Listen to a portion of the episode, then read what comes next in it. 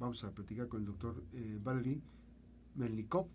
Él es médico especialista en emergencias médicas eh, por la Universidad USA de Amistad de los Pueblos. Eh, tiene doctorado en ciencias por la Universidad de Colima. Miembro del Sistema Nacional el SNI número 2. Y hoy vamos a platicar sobre las alteraciones mentales y de conducta por el calor. Tuvimos temperaturas y sentíamos, bueno, eran cosa, era un momento terrible. No quiero pensar quienes ya estamos en una edad este, arriba de los 50, que también, que son eh, en esas edades ahí este, pues, se potencializa algo con la edad, pero bueno, ¿qué, qué tipo de, de, alteraciones mentales y de conducta pueden eh, influir con temperaturas tan altas, doctor? Buenos días. Buenos días, buenos días a todos los que nos escuchan. Gracias por la invitación, Gracias, en primer lugar. Eh, es un tema muy interesante y casi, casi no se toca y se ve mucho en urgencias. Eh, porque esos pacientes eh, muchas veces llegan con la idea de que están borrachos o que están desorientados. En los niños puede haber primero un efecto cuando la temperatura del núcleo corporal sube más de 41 grados, llega el golpe de calor, así llamado, pero hay un lapso entre 37 y 41 grados donde nosotros gradualmente vamos cambiando la conducta y gradualmente el cerebro trata de adaptarse a la nueva realidad térmica uh -huh. para él. Entonces, eh, cuando la temperatura inicia a elevarse, al inicio eh, eh, tenemos algo de miedo. este miedo o ansiedad ¿sí? nos insta a ingerir más agua, más líquidos, y tratar de buscar el cobijo con la sombra, etcétera, etcétera, que son conductas normales hasta en los animales de la sabana, ¿no? Uh -huh. um, después pasa el periodo de, la, de miedo y de ansiedad, y en diferentes personas es diferente, ¿sí? Por ejemplo, los niños en este momento buscan apego a la, a, a la mamá o al papá, Sí, cuando un niño después de la calle viene um, todo desguanzado y trata de abrazar a la mamá, entonces uh, hay que tratar de tomarle la temperatura. Sí, sí, más que si, si perdieron la noción de tiempo y no saben cuánto tiempo estuvo en la calle. Uh, segunda alteración que sucede después de ansiedad y miedo, uh, llega, entonces generamos la emoción, ahora el ser humano tiene que tomar la decisión, ¿verdad? La toma de decisiones uh, se cambia y las decisiones uh, protectivas ganan sobre las decisiones de otro índole. Uh -huh. Entonces, uh, por eso, digamos, una persona dice, ok, yo tuve miedo, tengo que hacer algo, ¿verdad? Pero unos 20-30% de la población al revés, cambian la conducta y uh, pierden la noción del tiempo. Uh -huh. ¿Qué quiere decir pierden la noción del tiempo? Dejan de percibir el tiempo uh, como lo perciben normalmente y, lo empieza, y empieza a correr más rápido en algunas personas. Ellos no perciben que pasaron 5 o 10 minutos, perciben que pasó un minuto. Entonces sienten como que están mal, como que les empieza a doler la cabeza, ¿sí? Y sienten que pues pasó nada más un minuto y, y yo estoy aquí y me siento mal, ¿no? Uh -huh. Es el clásico uh, caso de los bañistas, el golpe de calor de los bañistas que se quedan en la playa y creen que, ay, estoy cinco minutos aquí nada más, uh -huh. diez minutos o como en México. Y pasa más tiempo. Sí, pasan más tiempo de lo debido. O la última y nos vamos, ¿verdad? Este, que nunca terminan estos uh, momentos uh, que les parecen más cortos, más cortos y más cortos. Esto lleva a que no procesen la información. Digamos, les tienes que repetir dos, tres veces la misma palabra a la persona para que la entienda. Uh, algunas personas pierden la noción de sí mismo, dejan de reconocerse a sí mismo. ¿Sí? ¿Quién soy? ¿Qué estoy haciendo aquí? Es una especie de ausencia. Es como confusión. Así como está confuso. Así, ajá, sí, ¿Qué está pasando? Es, ajá, sí, es, se llama síndrome de confusión aguda por desregulación térmica. Entonces, eh, y cuando esto avanza, neurológicamente, además tenemos, podemos tener dolor de cabeza, que luego puede ser vértigo, vértigo y náusea, y luego puede terminar incluso en la convulsión. En los niños chiquitos llega para a suceder lo mismo que les sucede cuando les sube la fiebre por la enfermedad, convulsión. En adulto mayor, ah, en este lapso térmico del núcleo térmico, núcleo térmico es el como centro de nuestro cuerpo, donde incluye cerebro, corazón, hígado, pulmones. En adulto mayor ah, sucede un poquito diferente. Ellos pueden empezar con un delirio, pueden tener visiones, pueden escuchar voces, pueden pensar que están en otro lugar, ah, pueden tener incluso delirio de persecución, ah, con la respuesta muy interesante, eh, porque en delirio de repercusión, eh, eh, en este tipo de delirio, cuando pensamos que alguien nos está persiguiendo, de persecución, lo típico es esconderse de los lugares públicos, ¿no? Y como esconderse en su, en su madriguera, ¿no? en este caso no.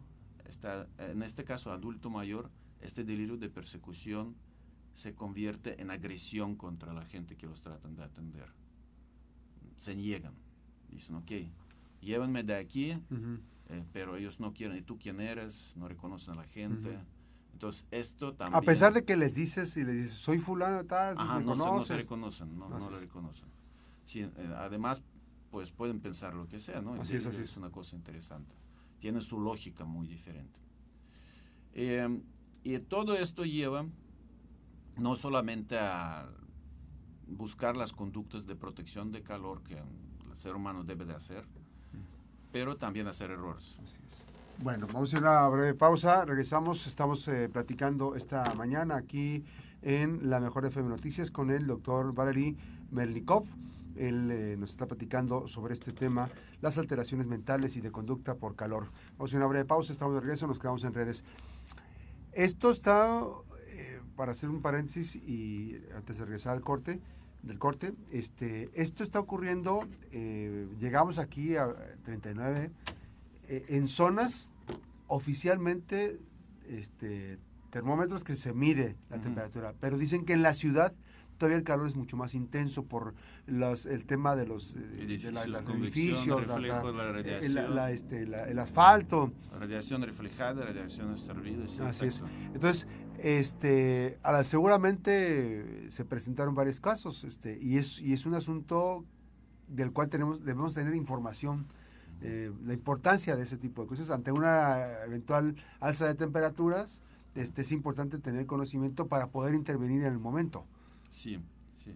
Sí, la cuestión es aquí, ¿cómo podemos la gente, pues que no tenemos educación médica, ¿sí? detectar una persona que ya está afectado su conducta por calor? Primero es baja del criterio. La frase no pasa nada, eh, quedamos otra vez más, ¿sí? un momento más.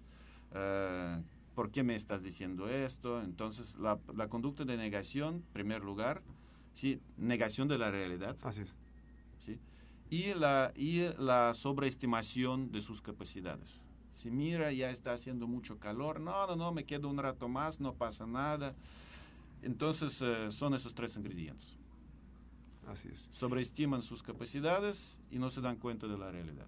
Así es. Pero no son locos, vaya. simplemente creen que están bien.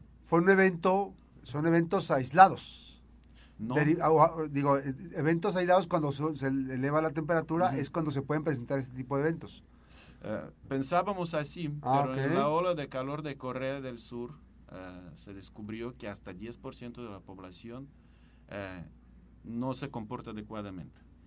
Y realmente cuando la temperatura sube más de 37 grados, todos perdemos la rapidez de operativo del cerebro, todos todos, porque es normal, el cerebro gasta más energía para enfriarse que para tomar las decisiones. Y en este momento entonces cuando suben los accidentes de tráfico. No alcanzan a frenar, eh, no se dan cuenta que el semáforo está en rojo, cosas por el estilo. Sí, se percatan, no hay, no hay una, no están en sus cinco, digamos, no están en sus cinco sentidos, evidentemente, pero hay un proceso de confusión y eso genera este Sí, retardo de, más bien las eh, decisiones no se toman tan rápido como Así deberían es. de tomarse y en ciertas personas sí hay cierta confusión, entonces la capacidad operativa del cerebro baja. Por eso se, no, se, no, se, no se aconseja manejar a, a esas horas. a esas horas, no se aconseja manejar a velocidades altas, eh, se aconseja no prender la música, por ejemplo, cuando, en el carro cuando hay mucho calor, porque también no solamente la rapidez de, de toma de decisiones, también el mu- multitasking se disminuye cuando podemos atender varias tareas a la vez. Así es. Entonces también, si una persona normal, pues una mujer normal puede hablar, ver la tele y preparar la comida, ¿no? En este caso no. las uñas. Sí, exacto. en este caso ya no. Así es. Bueno, regresamos, regresamos esta mañana. Estamos conversando esta mañana sobre las alteraciones mentales y de conducta por calor. Está con nosotros el doctor Valery Mernikov y bueno, pues este, estamos eh, avanzando sobre, sobre el tema, eh, platicando sobre esta situación, lo que está detonando. Yo, eh, doctor, eh, eh, de repente veo que se asocia, se asocia el consumo de alcohol cervecita, que una cervecita para calor. ¿Es conveniente el consumo de la cerveza cuando hay niveles tan altos de temperatura? Sí, por supuesto, sin alcohol. La, la cerveza cero, sí pueden consumirla. Ok. Pero, ¿Por qué no es conveniente la, la cerveza con alcohol? Pues con, por lo que ya comentamos, alcohol disminuye el criterio, disminuye la capacidad crítica. Eh, hay fase eufórica de alcohol y es lo mismo que pasa en las fases iniciales de termorregulación. Te hace sentir más eh, regulado, te hace sentir más fuerte, etcétera, etcétera. Pero la cerveza, eh, mira, vamos a decir así, la gente cree que se está enfriando con la cerveza, pero el cuerpo gasta para enfriar eh, los productos alimenticios que consumimos, más o menos, con esto nosotros podemos rebajar 210, 250 calorías al día. Eh, por pulmones, otros 200 y tantos. Y más de 2000 por, por la piel. Que transpira, cuando Lo transpira. transpiramos y irradiamos el calor, el famoso efecto Kirlian. Entonces la el aporte de la cerveza para eh, enfriarnos eh, es mínimo, es menos de 10%. Y, y aumentarle que, la, que las bebidas alcohólicas este, originan la evacuación de líquidos. Exacto, a, a eso voy. El segundo punto, que cerveza también es un diurético. Además de todas las calorías que, que cerveza nos rebaja, los Así aporta de regreso, porque también Sí, son rebotes. sí, también, también son calorías. De otro lado, aumenta la diuresis y como hace calor y transpiramos más, perdemos el agua y tenemos que eh, y tenemos que consumir más agua. Pero ahí va lo interesante de la conducta y de la cerveza. Ok. Eh, este se descubrió, hicieron un estudio y se descubrió que la gente con, que consume la cerveza durante las horas de calor menos tiene los golpes de calor. ¿Por qué? Porque se levantan a orinar y se van a la sombra. Y algunos de ahí ya no regresan.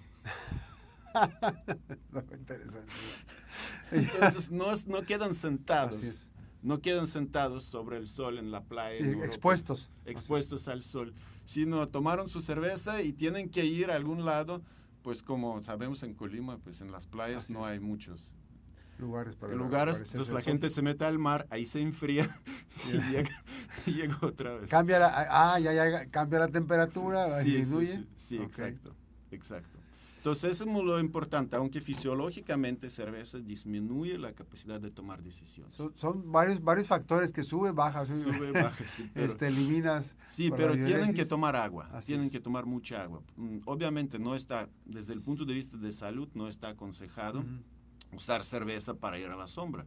Mejor utilizar el despertador en el reloj, ponerlo a cada, no sé, 20 minutos, 30 minutos, media hora, sí, para ir a enfriarse, a bañarse, meterse a la alberca, etcétera, Mm. etcétera. Y obviamente aquí no es un problema grave, pero en Europa sí. Son Ah, altas temperaturas. Eh, no tanto alta temperatura como la moda de broncearse. Ah, ya, ya, ya. Estar expuesto al sol directamente. Sí, está, la, la gente se pone las cremas, se, se pone acostada, ¿sí? Entonces, en, en las playas de Costa Sur, he visto, entonces, la, la principal trabajo de, de, las guardavidas es despertar a los que, que están ahí eh, claro. eh, bronceándose, los, cada media hora los tocan, preguntan si todavía están con nosotros para que abandonen la Así playa es. o se Ya. cubren de algo. Ahora, Así. este, esto se agudiza con menores de edad y con adultos sí, mayores. sí, son dos extremos, dos extremos. Menores de edad cuidado. normalmente sí convulsionan y los adultos mayores entran en delirio, eh, desorientación, eh, les puede dar un infarto, puede dar un paro cardíaco, etcétera. Así es. Bueno, pues hay que tener mucho cuidado con estas eh, temperaturas. Vendrán algunos meses todavía, faltan, pues estamos Sí. en el verano, ¿no? Sí. Y Para tomar en cuenta esto, ¿no? Y en verano empeora el asunto. ¿Por qué? Porque como ya comentamos, eh, la mayor pérdida de calor por cuerpo es la radiación infrarroja y sudor. El sudor tiene que evaporarse para que nosotros nos enfriemos. En verano, eh, en Colima al menos sucede lo siguiente, llueve. Y si hay una ola de calor, la, adaptación térmica del cuerpo no es completa. ¿Por qué? Porque no podemos evaporar el sudor. Por eso, el calor húmedo es mucho más peligroso que calor seco. Ok. Sí, por eso cuando dicen cuando llueve, dice que levanta, nada más despierta más el calor, lo pone más Exacto, intenso. Porque no podemos termorregular tan efectivamente cuando el aire es seco. Entonces hay que cuidar esa parte. Entonces. En esta parte sí, sí, sí. Tenemos que, aquí es menos exposición, lo menos exposición posible. Y, y otra cosa, cuando el aire es húmedo, también su termoconducción aumenta. Porque cuando algo, agua, conduce calor mejor que el aire. Entonces, también este hace que nos calentemos más rápido. Así es. Pues ahí está esta, estos, estas recomendaciones. Este, es importante no estar en la exposición del sol, fundamentalmente, Sí, y eh, hidratarse. y hidratarse más bien, sí, es correcto. Y también hay que cambiar un poquito los hábitos alimenticios, tratar de no consumir muchas grasas, tratar de no consumir muchos azúcares fáciles, porque to- todos son estos alimentos son termogénicos. Así es. Pues agradezco mucho la visita del doctor Valery Melnikov. Él es médico especialista en emergencias médicas en la Universidad de, la Universidad de Rusia, la Universidad de la Amistad de los Pueblos, y tiene doctorado en ciencias por la Universidad de Colima. Es miembro del SNI, Servicio- Sistema Nacional de Investigadores nivel número 2. Muchísimas gracias por esta Gracias visita. por gracias por esta oportunidad de conversar. Vamos a ir a una pausa.